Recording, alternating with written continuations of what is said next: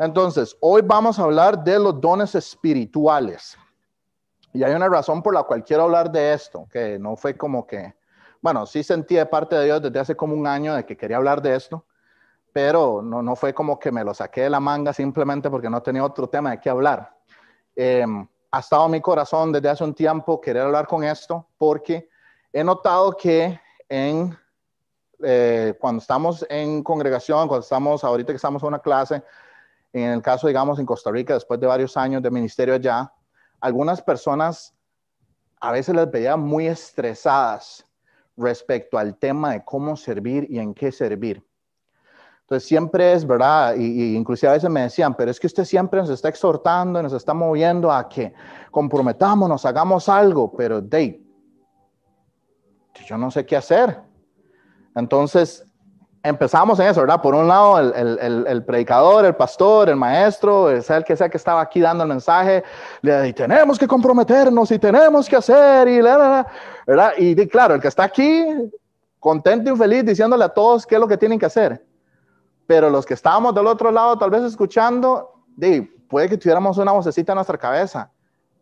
pero, ¿cuál es mi área de servicio?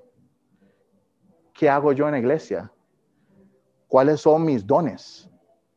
Que entonces, esto es parte de, es como una especie de, extracto de un estudio muchísimo más grande este, de los dones espirituales. De hecho, en la Biblia hay cuatro capítulos que hablan de dones. Primera de Corintios capítulo 12, que cuando llegamos a Primera de Corintios capítulo 12, como estamos en Corintios, lo vamos a ver.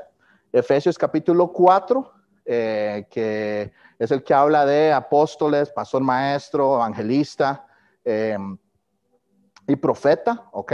Ese, si no lo hemos visto, lo podemos ver también a futuro, no hay ningún problema.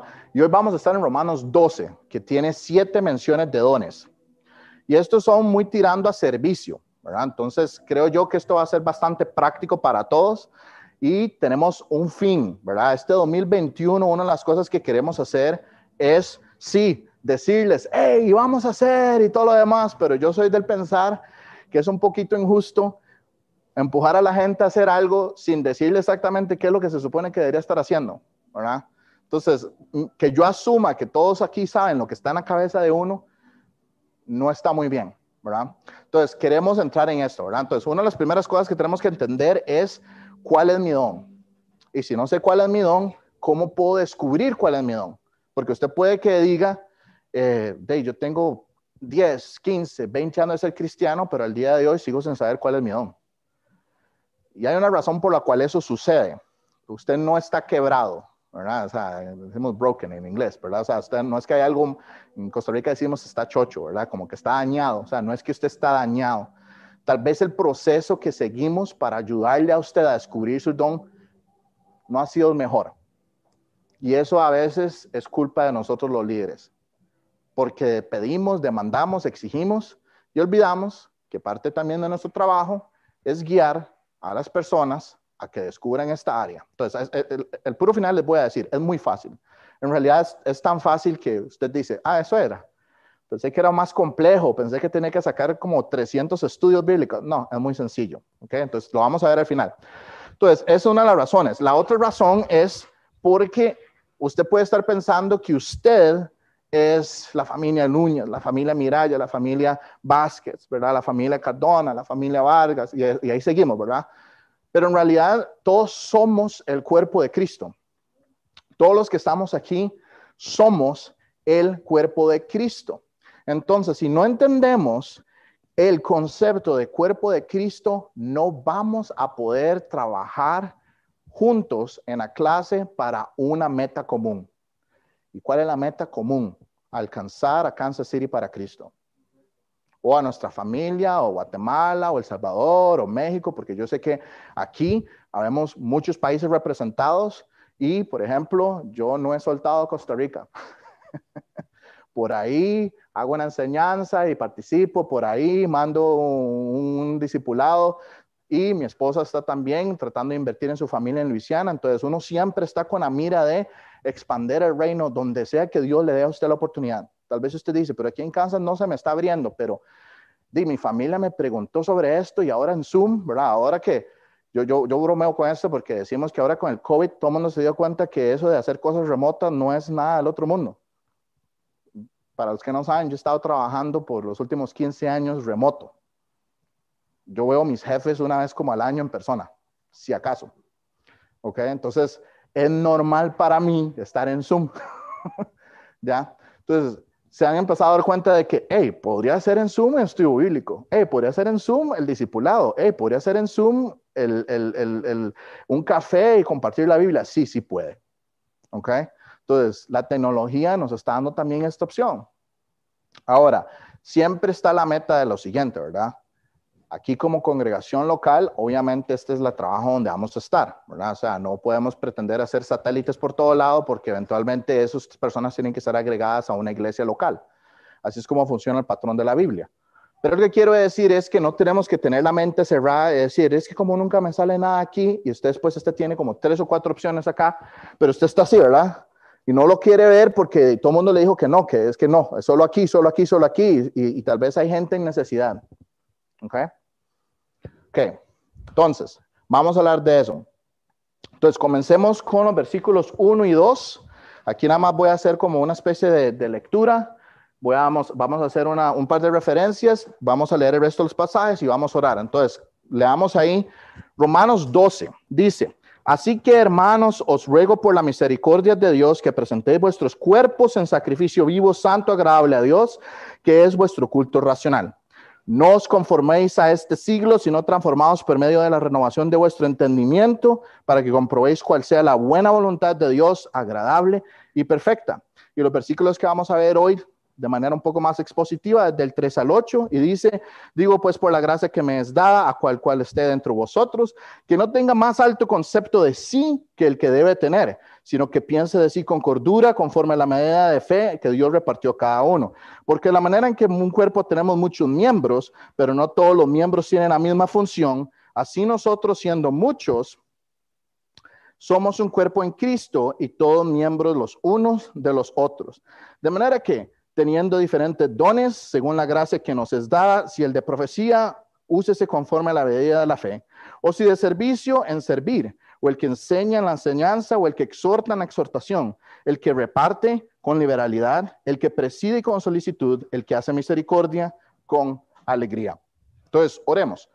Padre, gracias por esta mañana, Señor. Gracias, Padre, porque en tu misericordia nos tienes aquí un año más, un, un día más, Señor Padre, yo te doy gracias porque podemos levantarnos en esta mañana, no para disfrutar las cosas que tenemos en el mundo, que sabemos que todo eso va a pasar, ser pasado por fuego y, y si no estamos invirtiendo en eterno, ¿verdad? En las, en joyas preciosas que son almas, discipulado y evangelismo. Hemos hablado de esto en, en 1 Corintios antes, Señor.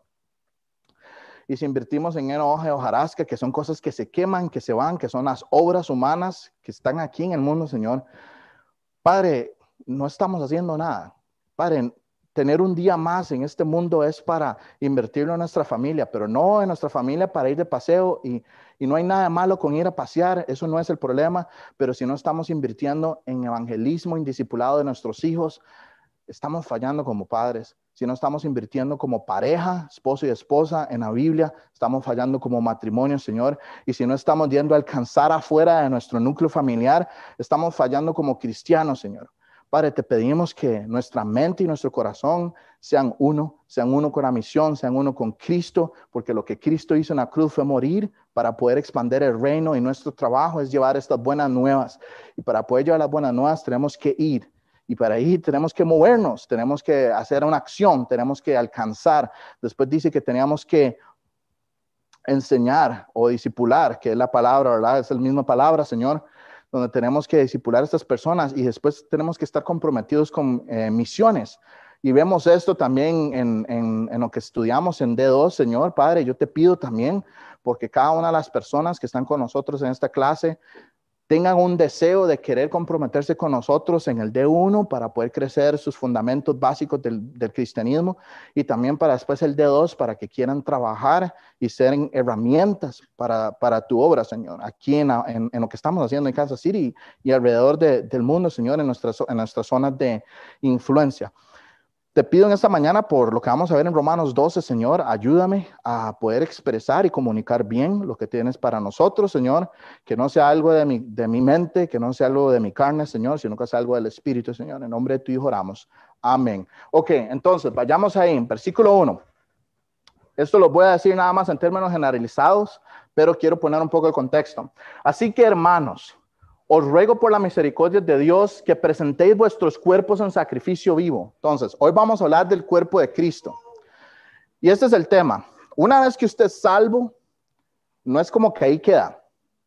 Okay, yo creo que esto ha sido uno de los grandes errores que se han cometido en las iglesias, ¿verdad? Y, conversando con otros, eh, con otros pastores líderes, ¿verdad? Y si usted está llevando de dos con Kenny, eh, es muy claro es muy claro por qué muchas iglesias están fallando. Es porque están buscando un método de crecimiento. Y yo me acuerdo que hace como unos 10 años alguien me informó de un movimiento de multiplicación que salió de Colombia, ¿verdad? Y entonces, este, básicamente lo que hacen es un modelo económico, donde multiplican las personas jalándolas, pero nunca las disipulan. Y eso está mal, porque entonces lo que pasa es que aumentan la capacidad de personas que vienen para poder mantener sus finanzas pero no tienen cristianos sólidos. Y algunos ni cristianos son. Entonces, ¿cómo un modelo así logra subsistir? Fácil. El culto no es la exposición de la palabra de Dios, es un show. El culto no enseña la Biblia, sino que lo que hacen es entretenimiento. La música es entretenimiento, el mensaje es entretenimiento, los pastores se vuelven eh, personas de entretenimiento, no maestros de la Biblia. ¿Por qué? Porque cuando somos confrontados con lo que la Biblia dice, nos cae a veces pesado. Entonces, como me dijo una vez alguien, Alex, pero es que yo no quiero venir el domingo para que me regañen. ¿verdad? Y es que yo tiendo a ser muy directo cuando toca decir las cosas, ¿no? Entonces, obviamente era como una especie de retroalimentación a, hey, no puedes hacerlo un poco más, suave. Y yo dije, bueno, es que tengo un problema. En Gálatas 1.10 dice que yo tengo que agradar a Dios, no a los hombres. Entonces, mi predicación no es para caerle bien a usted y se sienta cómodo un domingo en la mañana, porque, de si viene un domingo. La mentalidad, si me levanté un domingo para ir a la iglesia es para que me traten bien, no para que me traten mal. No, usted viene el domingo a la iglesia para ser formado y moldeado a la imagen de Cristo y la única forma de yo poder hacer eso es que yo abra la Biblia y le diga que esta es la mente de Dios y es lo que Dios quiere que usted sea. Y eso, mis amigos, cae mal, yo sé que sí. Entonces, si tenemos gente dentro de nuestro grupo que está aquí con las razones equivocadas, el libro no va a poder tener su efecto porque van a seguir querer esperar otra cosa. Entonces, presentéis vuestros cuerpos en sacrificio vivo. Pablo hoy nos va a dar una exhortación y una jalada de orejas, porque usted se hace cristiano y después de que es cristiano, no para ahí. Usted tiene que presentar su cuerpo como sacrificio vivo. Hermanos, el domingo sí venimos a escuchar el mensaje, pero también venimos a servir a los demás. Y ahí es donde a veces se pone incómodo, porque no queremos que nos toquen la comodidad. Lamentablemente eso no es lo que Dios quiere. Entonces, número uno, usted tiene un cuerpo y ese cuerpo, una vez que es salvo, ya no es suyo, le pertenece al Señor. Y usted tiene que tener un sacrificio. O sea, usted tiene que tener una acción donde Dios no manda a usted a hacer algo y usted dice, bueno, eh, Usted pagó por este cuerpo, pagó por mí. Usted decide qué hacer con él. Entendemos ese principio, que ya no nos pertenecemos a nosotros mismos. Entonces continúa, santo. La palabra santo, hoy no podemos hacer eh, estudios de, palabra y, meternos mucho, pero entonces voy a ir tirando conceptos y si tiene dudas, ahí está mi correo, está mi número telefónico, yo pongo la cafetera, sacamos un café y un día hablamos. No se preocupe, con mucho gusto. Santo, si usted busca la definición, significa apartado. Apartado para el servicio de Dios. Eso es lo que es un santo. No es una figurita y no es un objeto que flota. ¿Okay? A veces la gente piensa en santo, ¿verdad? Y que yo hago así y aquí sigo flotando. No, eso no es, o sea, eso no es un santo. ¿Ok? Santo es alguien que está apartado para la obra del ministerio. Entonces, si usted es salvo, si usted ya fue redimido por la, por la obra de Cristo en la cruz, usted está apartado para el servicio de Dios. Esto es lo que significa. Agradable a Dios, que es vuestro culto racional. ¿Qué significa eso? Muy sencillo. La palabra racional significa este, con sentido, con lógica. ¿Ok? Yo les pregunto esto, y esta es la forma más fácil de ver esto. Si Cristo murió en la cruz, ¿qué cree usted que lo más racional sería? Lo más lógico, lo más obvio, es que usted le debe todo. Entonces, eso es lo que esto significa, que es vuestro culto racional. Sacrificarse, ¿verdad? Por Dios, apartado, que le agrade a Dios su servicio, es lo justo porque Cristo murió en la cruz por usted. Eso es lo que ese versículo significa. ¿Ok? Versículo 2. No os conforméis a este siglo, sino transformaos por medio de la renovación de vuestro entendimiento. Creo que vos preguntaste algo similar y creo que Will te dio un versículo similar, ¿verdad? Entonces, esto funciona así, ¿ok? Y esto no es idea mía, esto lo aprendí de alguien más hace como 15 años, pero piénselo así. Si usted tiene un, un, un tarro, ¿verdad? Un bucket, un tarro, y yo lo lleno con agua, y si esa agua es todo lo cochino que tengo que sacar del tarro y no lo puedo voltear, ¿cómo usted cree que voy a sacar esa agua de ahí? Alguien que me dé una idea. Echándole algo más, ¿cierto? Para que se rebalse y se salga. Entonces, no quiero ofenderlo, pero su cabeza es como un tarro. y usted tiene un montón de cosas ahí en su cabeza que lamentablemente muchas son carnales y son cochinada. Si usted quiere sacar, y usted no puede, me explico, o sea, usted no puede hacer así, ¿verdad? Y no va a salir la cochinada de sus, de sus orejas. Pero si usted quiere que su cerebro sea transformado a la mente de Cristo, meta esto para que lo otro salga. Ese es el concepto. Eso es lo que está tratando de, de darnos decir este renovación de vuestro entendimiento, entendimiento, ciencia, conocimiento. ¿Ok? ¿Qué es ciencia y conocimiento? La Biblia, eso es conocimiento. Entonces, este conocimiento tiene que entrar en mi cabeza para que salga lo otro. ¿Cómo renuevo y transformo, digamos, mi entendimiento, en mi, mi mente, metiendo Biblia para que lo que tenga ahí, que no tiene que estar, sale. Y créame que he estado haciendo eso por los últimos 20 años y yo no soy pragmático, pragmático es alguien que eh, vive la vida cristiana basado en que si esto funciona lo hago. Yo no soy así, yo soy teólico, o sea, teólogo, o sea, lo que la Biblia, o Sam diría un biblicista. Creo lo que la Biblia dice y ejecuto eso. Pero les puedo decir que aplicando el principio, he logrado sacar mucho enredo de mi cabeza, porque con el tiempo lo que Dios hace es que Biblia, Biblia, Biblia, conocimiento en la Biblia, buena doctrina y empieza a sacar las cosas que no están bien. Y su alma se rejuvenece. ¿Ok? Entonces ese es el concepto.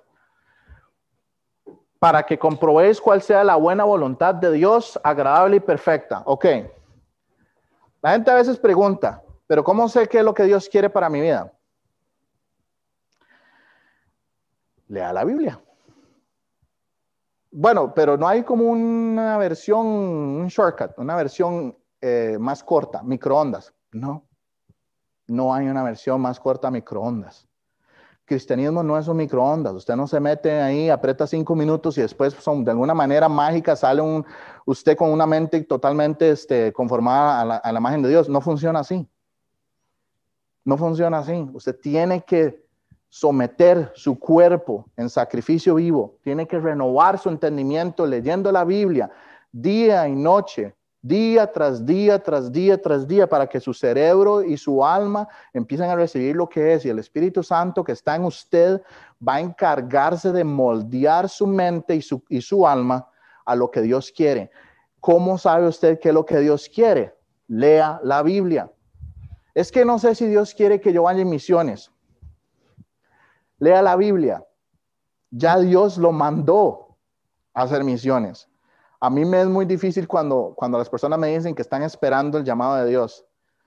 Entonces, a veces yo hago como la broma y, nuevamente, no es que quiera ser grosero, pero yo a veces le digo, deme su número de teléfono. Ya lo llamo y le leo lo que la Biblia dice. Ahí está. Cristian lo entendió. Me explico. O sea, la gente capaz diciendo, es que no sé qué es lo que Dios quiere para mi vida, cuál será mi llamado, cuál será, qué será la voluntad de Dios. Lea su Biblia. Si usted lee su Biblia, Dios lo va a dirigir.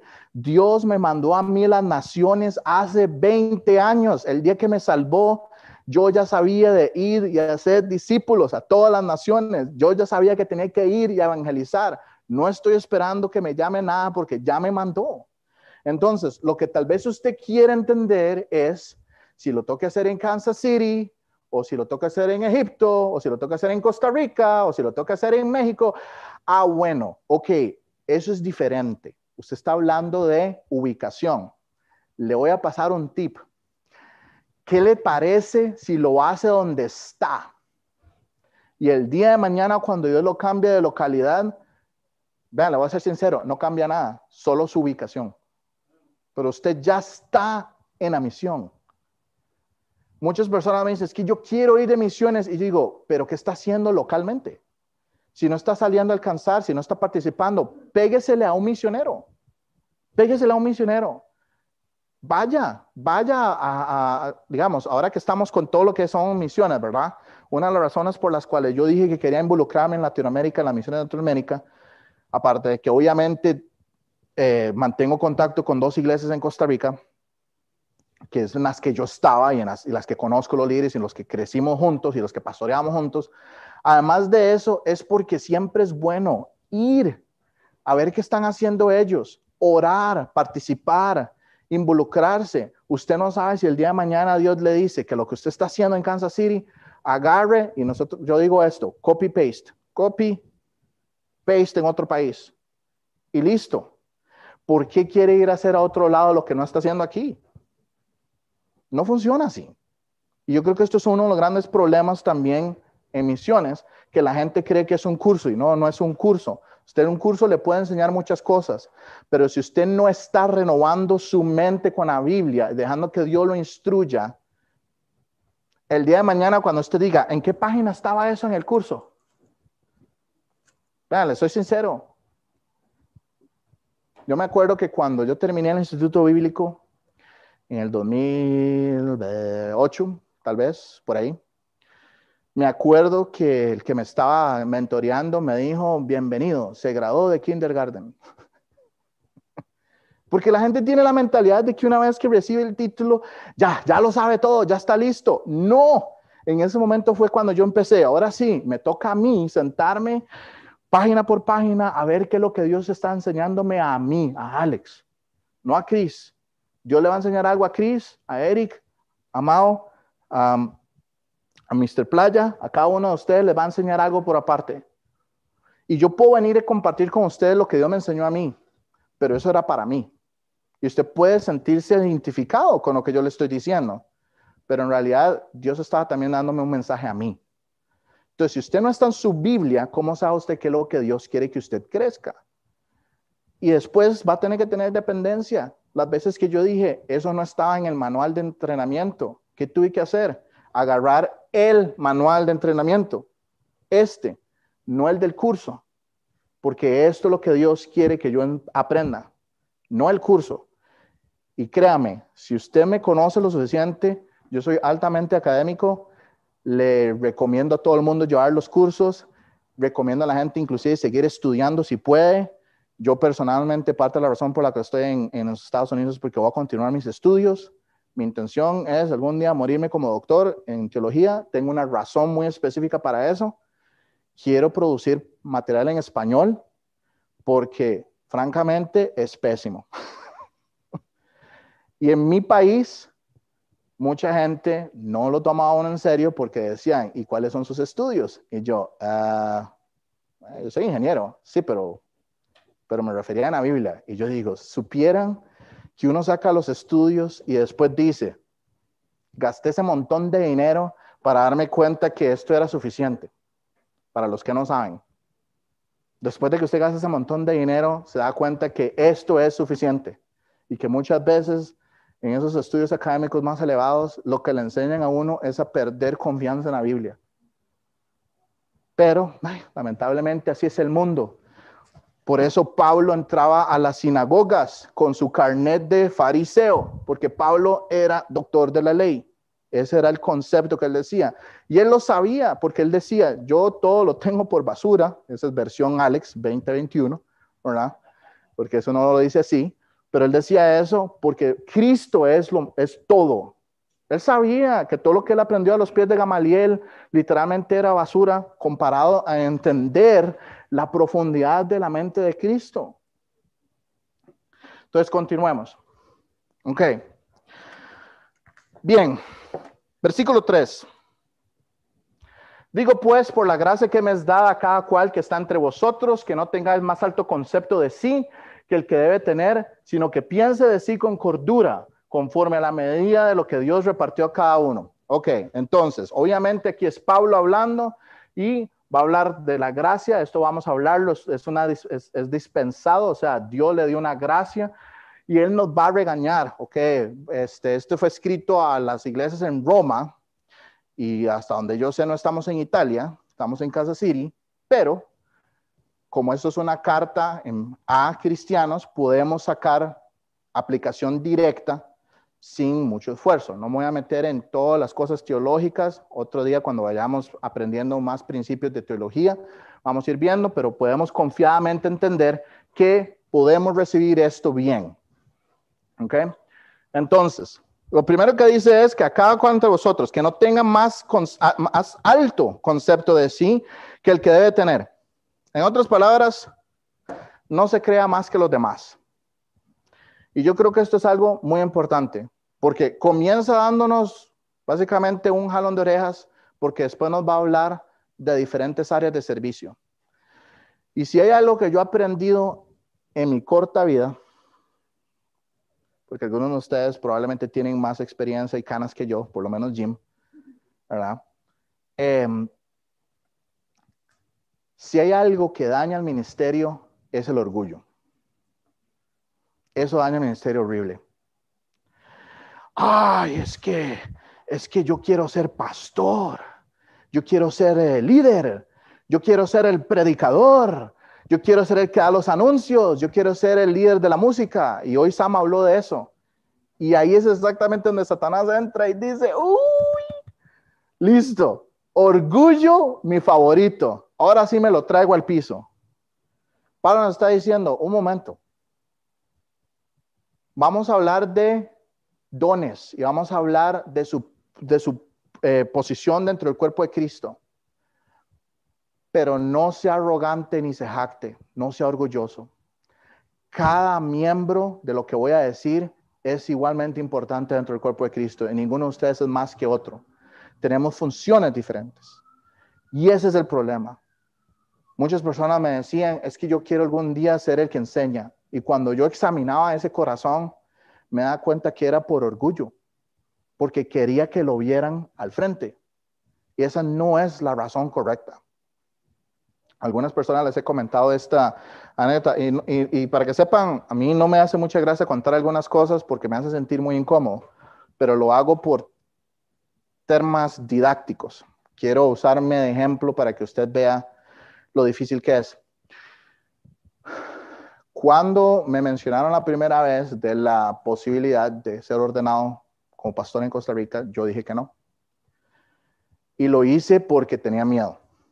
Tenía miedo de que eso se me subiera a la cabeza. Uno de los principios en Timoteo es que no sea un neófito. Y si usted nunca se ha topado con esa palabra, significa que no sea nuevo en la fe, inmaduro o nuevo, digamos, eh, alguien joven, ¿verdad?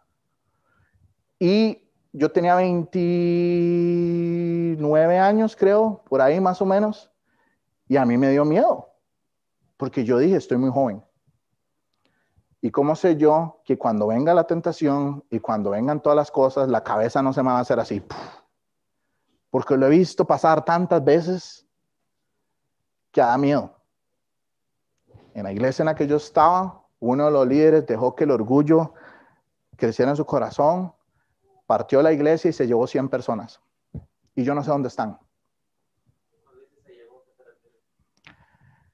Su ejemplo, su, forma de pensar, lo, digamos, lo que él hizo, digamos, eh, manipuló, eh, hizo las de Absalón, habló, trató de, susurrar a los oídos.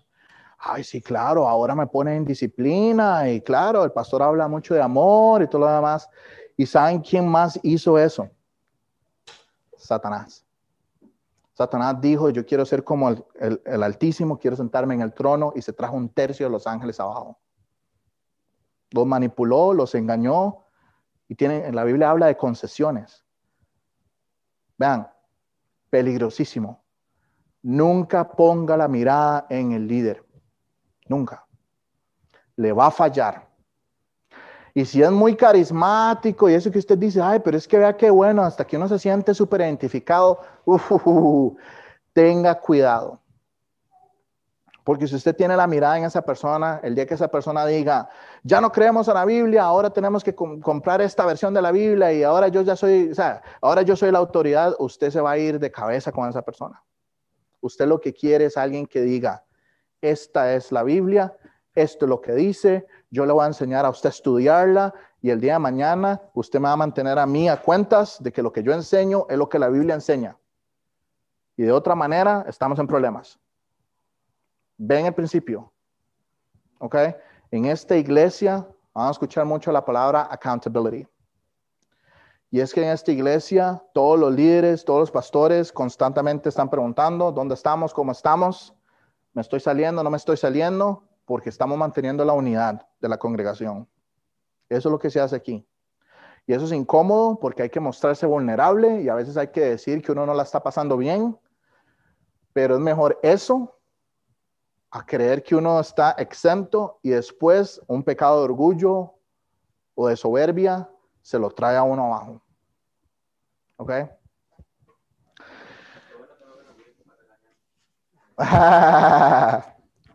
ok, entonces, continúa diciendo, si no piense con cordura, la palabra cordura eh, que está acá, si usted, un consejo, si, si, si nunca lo ha hecho, si no sabe, cómprese un diccionario Strongs se lo recomiendo.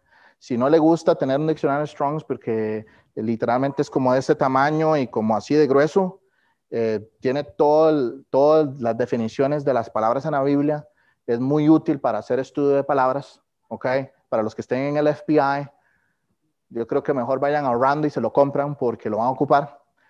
Si son un poquillo más tecnológicos, pueden hacer lo que hago yo. Yo tengo el diccionario Strong sosteniendo mis otros libros y tengo la versión digital porque resulta que a veces se lo hago más rápido en la compu. Entonces, pueden tener una versión digital con su Biblia, entonces ahí pueden buscando. Cuando buscan la palabra, se van a dar cuenta que cordura, aunque pareciera ser muy obvio, pero es que es alguien que tiene una mente saludable, alguien que tiene una mente moderada, alguien que tiene una mente sobria, alguien que tiene una mente prudente. Entonces, si no piense de sí con cordura, saludablemente. Yo no soy más que Mao, yo no soy más que Cris, y viceversa. Yo los ocupo a ellos en el ministerio, ellos me ocupan a mí. Él puede que sea pie, él puede que sea dedo, yo puede que sea codo, pero el cuerpo ocupa todas las partes. ¿Ok? Entonces, piénselo así, vea lo que dice Filipenses, eh, Cris. Creo que yo que este versículo nos, nos habla muy, muy claro del concepto, ¿verdad? Nada hagáis por contienda, por vanagloria, antes bien con humildad, estimando cada uno a los demás como superiores a él mismo. Ve la mentalidad. Yo no vengo y digo, yo tengo tantos años de experiencia, ya pastoreé, ya hice esto, ja, ja, y entonces yo ahora veo a Mau como cualquier, como un simpletón. No, no, no, no. No funciona así. Eso es mal, un corazón con orgullo. Yo digo, Mao me puede enseñar algo a mí. Chris me puede enseñar algo a mí. Esa es la mentalidad que tenemos que tener. estimando cada uno de los demás como superiores a él mismo. Entonces, si todos consideramos que los que tenemos alrededor de nosotros es superior a nosotros con humildad, ¿quién tiene tiempo para pelear? Piénselo, nadie tiene tiempo para pelear. Yo no tengo tiempo para decirle, Jera, es que usted siempre. No, yo digo, Jera está aquí. Y Jera dice, Alex está aquí. Listo, entonces los dos tenemos la misma mentalidad donde decimos, hey, él es más que yo, o yo tengo que respetarlo, o tengo que tener amor, o tengo que someterme. No hay tiempo para estar discutiendo por tonteras. No hay tiempo para eso. Eso es lo que Satanás quiere, que discutamos por tonteras, que nos distraigamos, que yo me vuelva y le diga, Cristian, es que usted siempre esto y usted lo otro. ¿Cuántas veces le he dicho? Y lo hacemos, ¿verdad? O sea, yo digo eso no porque nunca me haya equivocado o nunca me haya enojado. Yo a veces me enojo como todos los días, es como un deporte para mí. Entonces tengo más bien que hacer lo opuesto. Mantener mi mente con cordura, no me toca estar enojando por todo y pensar, man, ¿qué pasó? Man, ¿qué pasó? Hey, ¿cómo te ayudo? ¿Cómo te sirvo? ¿Cómo te asisto? Eso es lo que Cristo quiere que hagamos. No mirando cada uno por lo suyo propio. Ah, es que este es mi ministerio. Este es mi ministerio, es mi clase. Yo no la suelto, sino cada cual también por lo de los otros. No, esta es la clase de ustedes. Piénselo así. Usted no viene a la clase de Will. Y Will lo sabe, porque lo hemos hablado. Y Will a veces me ha dicho, hombre, man, yo a veces le doy el púlpito, ¿verdad? Al que quiera participar. Entonces yo, yo bromeo, ¿verdad? Con él. Yo dime, un día esto va a poner a cualquiera ahí, se va a sentar usted y no va a hacer nada. Entonces él bromea con eso y hacemos bromas. Pero el principio es, el concepto es que si él viene aquí, ¿verdad? Puro Smigol en el Señor de los Anillos, my precious, ¿verdad? Con el anillo y no lo suelta, ¿qué, qué genera eso en el corazón de él? Orgullo, arrogancia. Y a final de cuentas, esto es de todos nosotros porque es de Dios. Y los que estamos aquí estamos sirviendo a Dios. Will lo sabe, él y yo hemos hablado, porque me dice, man, ¿cómo haces vos para... Y ellos, vos y yo somos tan diferentes, vos ya tenés la experiencia. Y yo digo, ven, yo vengo aquí a servirle a Dios. Yo no estoy pensando en cómo agradarle a Will, aunque yo amo a Will, por aquello de que alguien tenga dudas, ¿verdad? Yo amo a Will, pero mis ojos no están fijados en él o en su defecto en Sam. Y si usted no conoce Sam, vea, cuando yo llegué aquí, una de las cosas que a mí me limpió, y eso es una expresión en Costa Rica, que me dejó así como, ver la humildad de Sam hablar en las reuniones internas. Es increíble. El amor que él tiene, la humildad. Él busca siempre evitar el conflicto y mantener la unidad. A mí eso me, hizo pensar, wow, ok, yo me puedo comprometer en una iglesia así, fácil. Todo lo demás, que tal vez no sea como a mi estilo o a mi preferencia ministerial, que eso a veces nos pasa cuando tenemos ya un tiempo de haber estado haciendo algo en otro lugar y formamos, digamos, una cultura nuestra, llegamos a otro lugar con una cultura diferente y hacemos, uy, Aquí todos se ponen camisa de los Chiefs. ¡Qué horror! ¿Verdad? No, es, parte de esto. O sea, eso no es. Yo no veo fútbol americano por aquello. Entonces, no es que como que uno dice, ay, eso es terrible, nunca volveré a esa iglesia. Tengo que ir a una iglesia que vaya con los Saints. No, o sea, es irrelevante. Porque usted ve la meta, usted ve el corazón del pastor, usted ve Sam, el amor que él tiene, y usted ve que ese amor se viene y empieza a bajar por los otros líderes, empieza a bajar por los otros pastores, y usted dice, hey, yo puedo trabajar en una iglesia donde tienen esa mentalidad. ¿Ok? El cual siendo en forma de Dios no estimó al ser igual a Dios como cosa que aferrarse. Jesucristo no vino aquí diciendo, soy el Hijo de Dios, usted no, murió en la cruz, sino que se despojó a sí mismo tomando forma de siervo, hecho semejante a los hombres. Si usted quiere ver un ejemplo de siervo, vaya, lea el Evangelio. Ver a Jesucristo ponerse a los pies, limpiarle los pies a los discípulos. ¿Cuándo fue la última vez que usted hizo eso por alguien? Guácala, los pies son cochinos. y huelen feo. Bueno, piense, ¿cuándo fue la última vez que usted salió de su zona de comodidad, manejó en la nieve, manejó con el hielo simplemente para llevarle una taza de sopa a alguien que está enfermo? ¡Auch! Alex, usted está loco. Que lo pidan Uber Eats. ¿O me equivoco? Vean, es que yo sé que a veces, a veces no nos gusta aceptarlo, pero nos gusta estar cómodos y nos gusta estar pensando en nosotros como un yo-yo. Yo, yo, yo. ¿Saben qué es un yo-yo, verdad? O eso es una palabra tica. ¿Verdad? Busca el diccionario. Ahí tiene que salir. Ven, o sea, nos pasa eso. Tenemos un hermano en necesidad de nuestra, en nuestra clase y, decimos, ay, pero es que eso significa que yo me toque incomodar.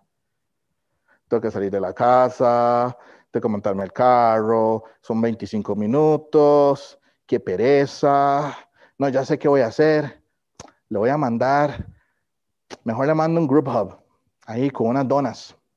La Mar express, ¿cierto o no? Hacemos eso.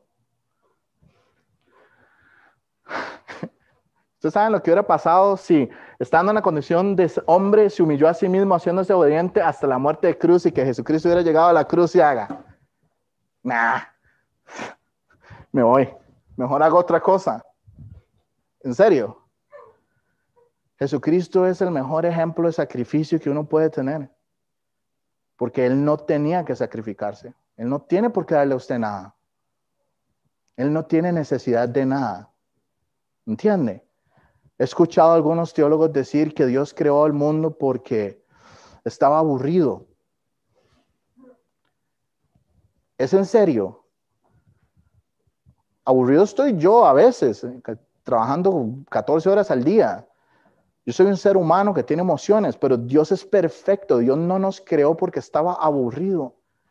Dios nos creó con un propósito y es glorificarle y también porque Él quiere darnos a nosotros para que veamos qué tan grande y misericordioso es Él. Por eso Cristo murió en la cruz, para que usted pueda volverse a decir, wow, ese Dios sí tiene amor. Compare usted con otras religiones usted se va a dar cuenta, Jesucristo murió por nosotros y resucitó. Otras religiones no tienen eso. Y no solo eso, Dios nos da y no nos pide nada a cambio. Todas las demás religiones es un, es un deme y, reciba. La salvación que viene por Jesucristo es por gracia, por medio de la fe, mas no por obras para que nadie se gloríe. Usted no puede hacer nada para que Dios lo ame más o lo ame menos. ¿Usted entiende eso? Porque Dios lo ve a través de los ojos de Cristo y él ama a Cristo incondicionalmente. Ese sí es simple. La siguiente, conforme a la medida de Dios que repartió a cada uno, y eso tiene que ver, vamos a ir un poco más rápido, dale, Cris. Eh, a uno dio cinco talentos y a otros dos y a otros a cada uno conforme a su capacidad. Si no sabe Mateo 25, 15 o no ha leído Mateo 25, se lo recomiendo. Este es este, los, versículos que nos habla de los siervos, que a cada uno le dio una diferente capacidad de talentos, cinco, dos y uno, y uno de ellos lo agarró y lo enterró y dijo, me da miedo, me da miedo, me da miedo porque va a venir a pedirme. Ese fue infiel. Cuando Dios le da a usted un don, es para que usted lo agarre y lo ponga al servicio de su iglesia. No es para que usted lo guarde. Es que me da miedo, lo voy a poner aquí a la izquierda porque es que yo no soy bueno enseñando, aunque siento que Dios me está moviendo hacia eso. Es que yo no quiero servir y cuando sirvo a veces la gente me hace mala cara. Entonces me voy a quedar en la esquina y ahí en la esquinita y me voy a esperar hasta que Dios venga. Créame, Dios no lo va a recibir con un aplauso y una palmadita por la espalda. Le va a decir, siervo, preguntita, ¿qué hiciste el don que te di? Ah, lo guardé. Aquí está. Ah, no, genial. Pero es que era para que lo usaras para servir a los hermanos. Mal siervo, siervo infiel.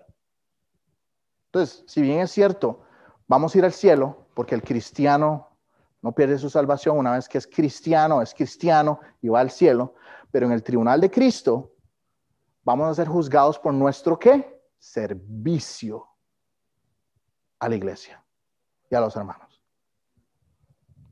Créame, yo he intentado un par de veces esconderme en la esquina porque soy introvertido y porque algunas cosas me incomodan y yo a veces me siento mejor en una esquina con una computadora.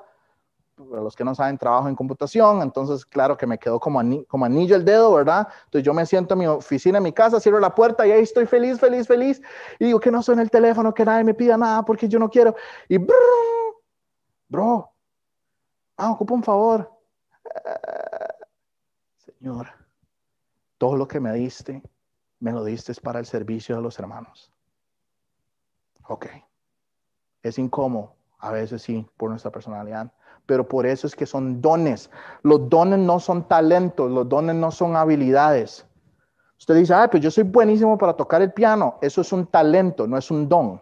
Don, Dios no le dio eso. O sea, Dios, se lo dio, déjame explicar, pero eso no es un, un don sobrenatural. La diferencia con los dones sobrenaturales es que, ya lo dije, son sobrenaturales. Es la capacidad sobrenatural de hacer algo que usted sabe que en sus propias fuerzas probablemente no podría hacer. Entonces, si usted lo hace y a veces no siente un poco como de, ¿verdad? que usted dice, ah, es que cada vez que me pongo a enseñar lo disfruto, pero me cuesta tanto Puede que usted sea bueno como un orador y eso usted lo aprende en la universidad. Yo tuve que llevar cursos. Pero esa no es la razón por la cual yo puedo entender la Biblia y expresar la Biblia y explicarla. Todo esto que yo hago, que los, los, los, resúmenes y todo demás, eso no es porque tengo un título universitario, por aquello que alguna vez alguien se haya preguntado. El FBI les va a ayudar, pero cuando alguien tiene el don sobrenatural, lo que el FBI hace es limar las asperezas de lo que Dios ya está haciendo y darle las herramientas para la doctrina correcta. ¿Ok? Eh, siguiente, Chris. Entonces, hay diversidad, vamos a ver por qué. Ok, listo. Versículo 4. Porque la manera que el cuerpo tiene muchos miembros, y en los últimos versículos van a ser más rápidos, si están preocupados, eh, ya después vemos, eh, vamos más rápido, porque tenemos que terminar como en 10 minutos. Porque la manera que un cuerpo tenemos muchos miembros, pero no todos los miembros tienen la misma función. Ya hablé de esto, es muy sencillo. El que es codo es codo, el que es mano es mano, el que es pie es pie, el que es nariz es nariz, ¿verdad? Y entonces a veces la gente dice, ay, es que yo quiero ser pastor para poder estar al frente y predicar. Sí, ok, el que tiene boca, el que es boca es, importante. Pero les pregunto, ¿y si no tiene pies, cómo va a hacer para moverse? Y si no tiene manos, ¿cómo va a hacer para agarrar y hacer? Ven el punto. Y si usted no tiene ojos, ¿cómo va a hacer para leer su Biblia? Y si no tiene oídos, entendemos el principio de que el cuerpo no está completo, por decirlo de esa manera, si faltan miembros en él. Entonces, el cuerpo de Cristo, la iglesia, no está completa si los miembros no están juntos. Y esto es uno de los grandes problemas. La gente a veces dice, pero ¿por qué es que yo veo que trato de avanzar y no? Porque usted lo está tratando de hacer usted y usted es una mano. Hermanos, nosotros lo necesitamos a ustedes para poder hacer la obra del ministerio juntos. Esta clase es de ustedes. Dios simplemente puso a Will a cargo de dirigir y de enseñar, pero no es la clase de Will. Ven el principio. Es la clase de todos. Entonces, la próxima vez que haya estudio bíblico, no me voy a quedar sentado pensando, ay, es que eso le toca a Will, que él es el pastor. No, usted puede pensar, mm, ¿qué puedo hacer yo para servir en estudio bíblico? Ah, es que yo no sé enseñar. Pero no, eso no es lo único que hacemos en un estudio bíblico. Tal vez usted tiene misericordia y lo vamos a ver. Tal vez usted tiene servicio y puede llegar a servir. ¿Cuántos de ustedes creyeron que cuando llegaron aquí las sillas se pusieron en esa posición solitas? Ah, es que cuando yo llegué las tiré en el aire y todas cayeron en línea. ¿Me explico? Vean, yo llego todos los domingos a la iglesia y le doy gracias a Dios por los que vienen a las 7 y 30 de la mañana a abrir el edificio, a echar sal, a limpiar, a condicionar, etc. porque no lo estoy haciendo yo. Yo entro a las 9 de la mañana, como decimos en Costa Rica, campante, ¿verdad? Ah, directo a lo que tengo que hacer. Pero alguien más estuvo aquí dos horas antes ya trabajando. Esos son personas que tienen servicio. Y tal vez eso es lo suyo. Tal vez usted no se sienta cómodo viniendo a enseñar. Y yo no lo voy a presionar. Yo no le voy a decir, no, es que usted tiene que ser el que enseña. No, no, es que si su, su función en el cuerpo de Cristo es servir, entonces sirva. No se estrese porque no es ser pastor. Y para los que no saben, en Efesios capítulo 4, el cuarto don es la persona. Son cuatro dones que son personas, que es pastor maestro. Y no todo el mundo es pastor maestro. De hecho, en 20 años de, experiencia, por decirlo así, muchos pastores que he conocido no son pastores. Llegaron a ese puesto porque nadie más lo iba a hacer, entonces dijeron, de ¿qué queda? Lo hago yo. Pero usted ve que luchan porque definitivamente es una mano tratando de ser pie. Y no estoy diciendo eso con mala intención, no, no los estoy juzgando de mala gana. Dios sabrá por qué tuvo que dejar hacer, por qué, por qué permitió eso. Pero el problema es que las frustraciones vienen en el ministerio cuando creemos que todos tenemos que ser predicadores. Y sencillamente no va a pasar porque ser predicador es el don sobrenatural de poder agarrar la Biblia, entender la Biblia, expresar la Biblia en una forma donde yo les digo, Jehová dijo esto y eso es lo que Jehová quiere. Estos son los eventos que vienen. Usted va a morir. Hebreos 9:27 dice que después de la muerte viene un juicio. ¿Cuál es el juicio? Salmo 7:11, Salmo 5:5. Dios dice que está irado contra el impío. Dios es el juez justo. Usted va a ser juzgado. Va a venir un día donde usted muere y tiene que darle cuentas a Dios. Y solo en eso ya les anuncié el 50% del Evangelio. Y esos son eventos por venir. Ahora, usamos palabras fancy y decimos escatología porque los que estamos en teología nos gusta sonar inteligentes. Pero básicamente es anunciar el futuro. eso es lo que significa. ¿Ven? Y no todo el mundo va a tener eso. Entonces, no se frustre. Si usted es siervo, sirva. Así es simple, vean. Así que nosotros siendo muchos somos un cuerpo en Cristo y todos miembros de los unos y los otros. ¿Ok? Eh, Cris, brínquese a... Brínquese a Efesios 4. Creo que hay dos filminas ahí. Vea, somos todos nosotros, eso es lo que dice, así nosotros. Pablo está hablando de todos, no solo, no solo, no solo ustedes romanos en las iglesias en Roma. No, nosotros, dice Pablo, nosotros. Y Pablo es el que está escribiendo la carta, entonces, todos nosotros somos parte del cuerpo de Cristo y cada uno de ustedes es especial. Cada uno de ustedes tiene una posición y cada uno de ustedes tiene una función. Y ni ustedes son más que yo, ni yo más que ustedes. Si tenemos esa mentalidad, podemos funcionar bien podemos funcionar bien. Si yo no le reclamo a mi nariz, que por qué no es un ojo. O, o sí, usted se vuelve y le dice, nariz, ¿por qué no ves? Mentira que no. Entonces, ¿por qué a veces tenemos la mentalidad de querer presionar? Y esto es como más regañándome yo mismo, los que estamos al, mando de, de, de, cosas, cometemos el error de presionar a la gente y les exigimos, es que usted tiene que ser pastor. Y yo digo, pero si Dios no le dio el don de pastor maestro, ¿cómo lo voy a obligar? Si Dios no le dio el, don de, apóstol, y, voy a hacer una, eh, eh, ahí, ¿verdad? Apóstol en Efesios 4 es uno enviado. Diccionario busca apóstol y le va a decir que es uno enviado. eso es lo que significa la palabra. Eso es un misionero. Vean, cuando yo me, como yo me convertí hace 20 años, mi corazón inmediatamente dijo, me voy para las misiones, porque el que me estaba haciendo mi, o sea, el que me mentoreaba a mí era misionero. Entonces yo me monté en ese patín y fui a Nicaragua y fui aquí, me fui a la reserva indígena y estuve una semana metido con los biribiris y los cabecari, nativos de Costa Rica y no entendía nada porque hablaban otro idioma, entonces yo traducía del, del inglés al español y el español al, al, idioma indígena a alguien que estaba conmigo, entonces eran tres traducciones y yo estaba emocionado y todo lo demás y cuando me di cuenta de que después de una semana no estaba seguro de que yo iba a poder lograr hacer eso el resto de toda mi vida, fue cuando me di cuenta que tal vez lo mío no es ser un misionero que va a otro país. Y sí, al principio fue como, sentí decepcionado. Pero cuando entendí que cada miembro del cuerpo de Cristo tiene una función, inmediatamente dije, ah, pero yo puedo ser el que sostiene la cuerda para el que va. Ajá.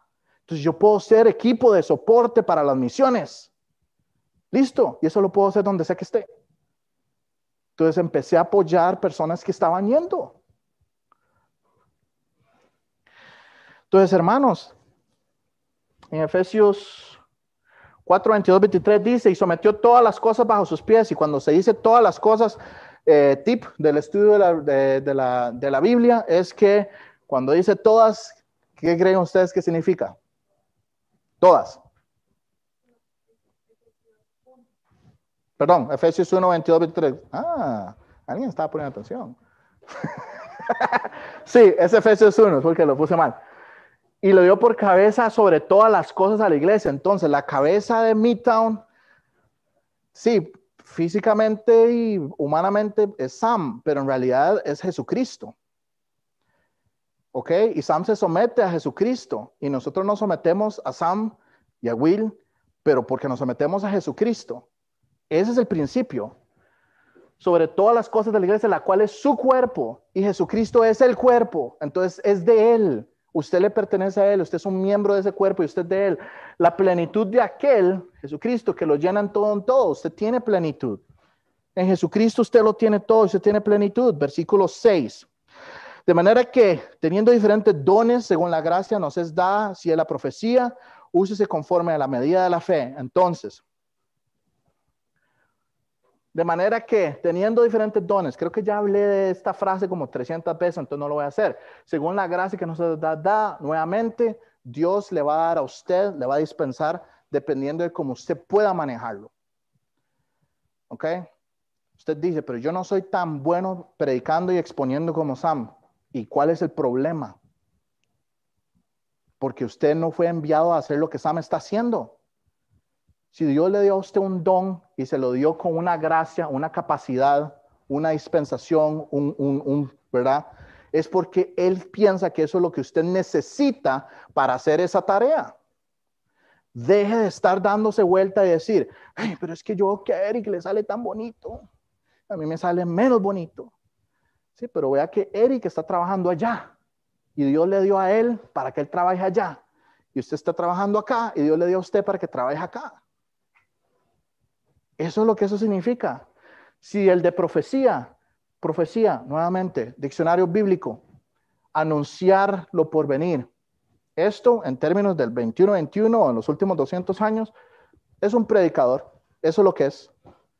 Ya no estamos con que se apareció un ángel y se me apareció en sueños. ¿Por qué no? Porque de ahí ya tengo la Biblia, la tengo completa. Ok, entonces, vamos a ver si es aquí donde tiene la referencia. Pedro, sí. ¿Ok? Tenemos también la palabra profética más segura, a la cual hacéis bien estar atentos como una antorcha que alumbra en lugar oscuro. Curiosamente, la Biblia se conoce como la luz, hasta que el día esclarezca y el lucero de la mañana salga en vuestros corazones, entendiendo primero esto, que ninguna profecía de la escritura es de interpretación privada. Por ende, por eso tenemos el FBI. El Instituto Bíblico es para que todos hablemos la misma doctrina para que cuando usted va a enseñar, para cuando usted va a evangelizar, usted no esté enseñando algo diferente que el resto porque tratamos de mantener una doctrina. Ahora, sorpresa, sorpresa, digo yo. Mucho de lo que se enseña en el FBI ha sido lo mismo que se ha enseñado por los últimos 30 años, si no es que más. Yo he estado eh, monitoreando, auditando, creo que es que le llaman aquí, ¿verdad? Auditando cursos y lo primero que me di cuenta es, ah, esto es esto. Ajá, eso es lo mismo que yo vi. Esto es esto, solo que con un nombre diferente. En mi caso se llamaba perspectivas, En el caso de Milton se llama D1. En mi caso es cómo estudiar la Biblia. Aquí le llaman D2. Curiosamente, como yo tenía más de unos, unos 20 años de estar en la iglesia en Costa Rica, cuando comenzamos, la gente más nueva no sabe esto. Porque alguna gente me preguntó, me dice, man, pero ¿por qué se llaman así? en mi casa en Costa Rica yo tenía el D1 y el D2, la primera versión que tuvimos en Costa Rica. Es exactamente lo mismo que tenía en KCBT. ¿Ok? Entonces, no es que Sam y los del instituto todos los días vienen con cosas nuevas y se inventan algo nuevo. No, no, no. Simplemente estamos enseñando lo que, la doctrina para mantenernos ahí. Dale, Chris. Entonces, si usted tiene profecía, haga su trabajo de profecía. Voy a terminar en un par de minutos, en cinco minutos. ¿Alguien tiene hijos que tiene que ir a recoger? Si tiene que ir a recoger sus hijos, vaya. ¿ok? Porque si no me, me, regañan a mí. ¿ok? Más si uno de vosotros o un ángel de cielos anunciara a otro ángel diferente al que vos hemos anunciado, sea anatema, ¿ok? Entonces, nuevamente, la Biblia es confiable y usted no tiene que preocuparse. Vea que Pablo aquí mismo los está diciendo, aunque yo venga con mensaje diferente, no le haga caso. ¿Ok? Ya la doctrina está dada. Ok. Continúe, Chris, porfis. Versículo 7, o si de servicio en servir o del que enseña en la enseñanza. Entonces ya lo dije, si usted tiene la capacidad sobrenatural de estar siempre sirviendo a otros, ¿por qué se preocupa? Sígalo haciendo. Honestamente, yo le soy sincero, como dije ahora, yo llegué en la mañana y lo primero que dije es, gloria a Dios por los que sirven, porque yo no tuve que venir a hacer todo lo que ellos hicieron desde las siete, es en serio, desde las 7, 7 y media de la mañana hay gente aquí sirviendo en la iglesia. Y usted tal vez llegó a las 9 o a las 10 y 45, dependiendo si viene el primero o segundo culto, no sé. Y usted dice, ay, sí, qué bonito. Hay luz, hay calefacción, hay café, hay donas, están las sillas, está todo con, eh, le pasaron eh, sanitizer o como le quiere llamar. Ay, qué bonito. Bueno, eso no se hizo solo. Alguien vino y lo hizo. Entonces, si usted tiene el don de servicio, la capacidad sobrenatural, es esa persona que no puede estarse quedita porque está constantemente diciendo, hermano, le muevo la silla, hermano, le ayudo aquí, hermano, le ayudo allá, hermano. Si usted es así, hágalo. No es molesto, es una bendición. Yo se lo digo, para mí es una bendición tener hermanos así porque muchas cosas en la iglesia no se harían si no hubieran personas con servicio. Y créame, esto es lo que a veces dicen los héroes acallados porque usted muchas veces no los ve, pero ahí están. Y ellos no son menos que el predicador. Y yo quiero que eso quede claro, porque es una de las razones por las cuales mucha gente a veces quiere ser el predicador. Es un tema de madurez, un tema de orgullo, pero estos no se ven casi siempre, ¿verdad? No se ven, pero el que está aquí al frente, todo el mundo lo ve. Yo a veces me gustaría como apagar las luces y, simplemente enseñar y todo el mundo viendo nada más los versículos bíblicos. A mí no me gusta que me estén viendo. No es, no es, no es la intención por la cual estoy al frente. El que enseña es la capacidad sobrenatural de agarrar la escritura, entenderla y decir, esto es lo que vamos a enseñar. Podemos ver mucho de esto cuando hacemos, eh, por ejemplo, eh, estudios de historia, nos hablan de las culturas de los judíos mapas, eh, eso es enseñanza. Se difiere un poco de la profecía, es, igual es enseñanza, pero son digamos que otra cara de la moneda. ¿Ok? Entonces, hay personas que tienen la capacidad sobrenatural de consumir un montón de información, 10, 20 libros, y llegar y decirle,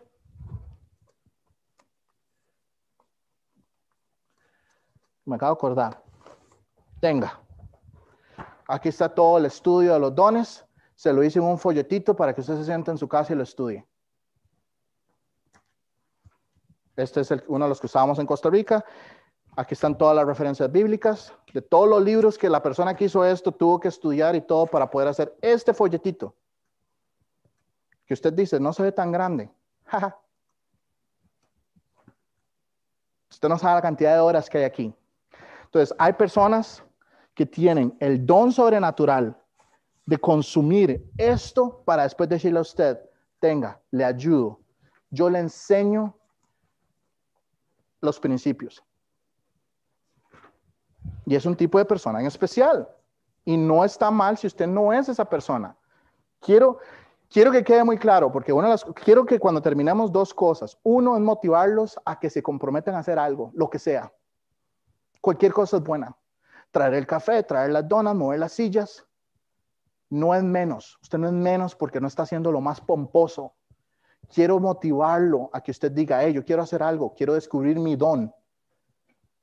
Pero si usted no hace algo y no se expone, ¿cómo sabe que lo suyo es la enseñanza? ¿Cómo sabe que lo suyo es la exhortación? ¿Cómo sabe que lo suyo es el servicio? Si usted se sienta ahí con miedo de probar, va a probar y se va a equivocar. Va a probar y algo se va a quebrar. Pero yo le prometo que yo voy a estar con usted todo el camino. No va a estar solo. Y ahí juntamos lo que se quebró. ¿Qué importa? O sea, Sam dice, muchas veces el ministerio se ve desordenado porque dejamos que las personas descubran su ministerio haciendo cosas, aprendiendo y dándose cuenta que sí, lo mío no es la enseñanza, hizo un desorden enseñando. Está bien, no está mal. Siguiente, Cris. Y este es el último versículo.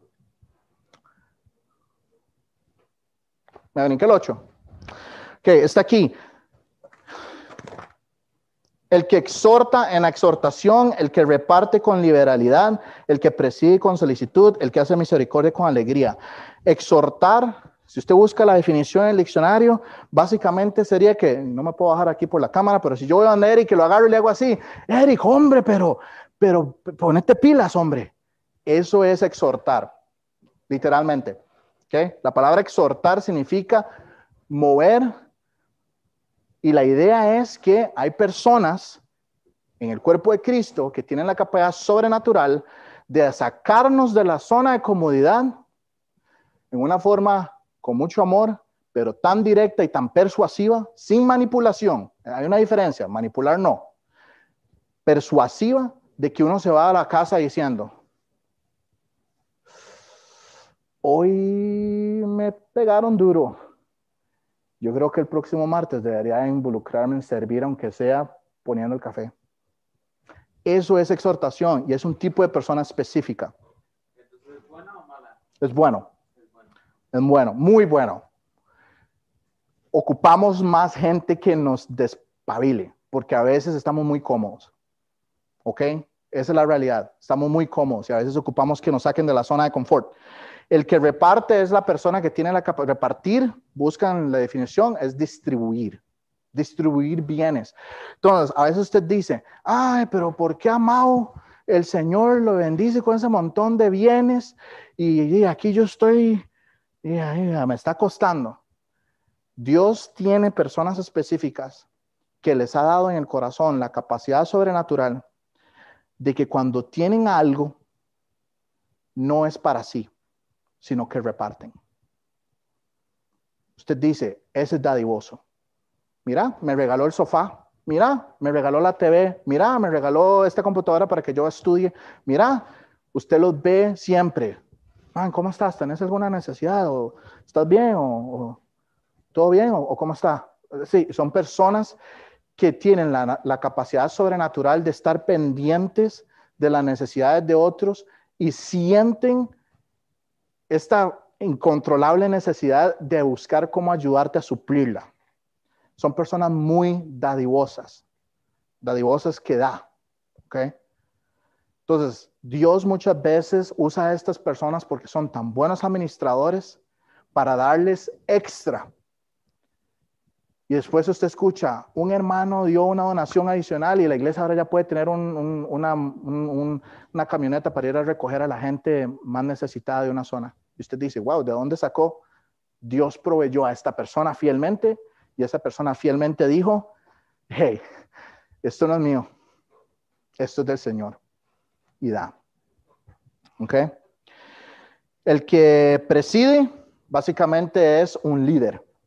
Entonces va a haber personas dentro de nosotros que van a tener la capacidad sobrenatural de decir, esta es la visión, esta es la misión, esta es la estrategia, esto es lo que vamos a hacer. ¿Quién va conmigo? Es ese tipo de persona. No es un tirano, no es un dictador, no es un déspota. Eso tiene que quedar claro. A veces la gente confunde. Ah, claro, yo también puedo arriar vacas. Entonces yo les digo a todos qué hacer. Mm, no. Eso no es lo que Dios quiere. Usted tiene que liderarlos a ellos, pero también usted es el que primero que muere en batalla. Entonces, esa es la mentalidad. Y la misericordia simplemente es mostrar compasión por otros. Entonces, hay personas que por manera sobrenatural, por su naturaleza, muestran más compasión con otros. Son las personas que usted dice, hey, fulano siempre viene a visitarme cuando yo tengo una enfermedad o algo y siempre está pendiente de mí, ora conmigo, me consuela, me ama, me llama, siempre está ahí. Y esto es un don sobrenatural. Entonces, ¿qué vamos a hacer este 2021? Y aquí terminamos. Y disculpen que me les tiré 10 minutos más. ¿Qué vamos a hacer este 2021? Yo digo, podemos alcanzar Kansas City para Cristo o X lugar para Cristo? Yo digo que sí.